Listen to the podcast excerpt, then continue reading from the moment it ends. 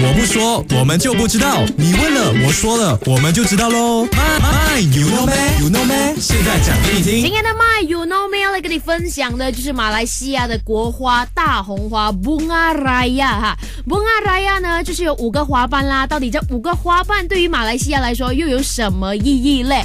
其实这五个花瓣呢，就是代表着马来西亚的国家原则，也就是 Rukun Negara 啦，就是信奉上苍、忠于军国、维护宪法、遵从法治，还有的是培养德行。你知道了没有嘞？它不只是单单只有一朵花而已的哦，五个花瓣都有代表着不同的意思的啦哈。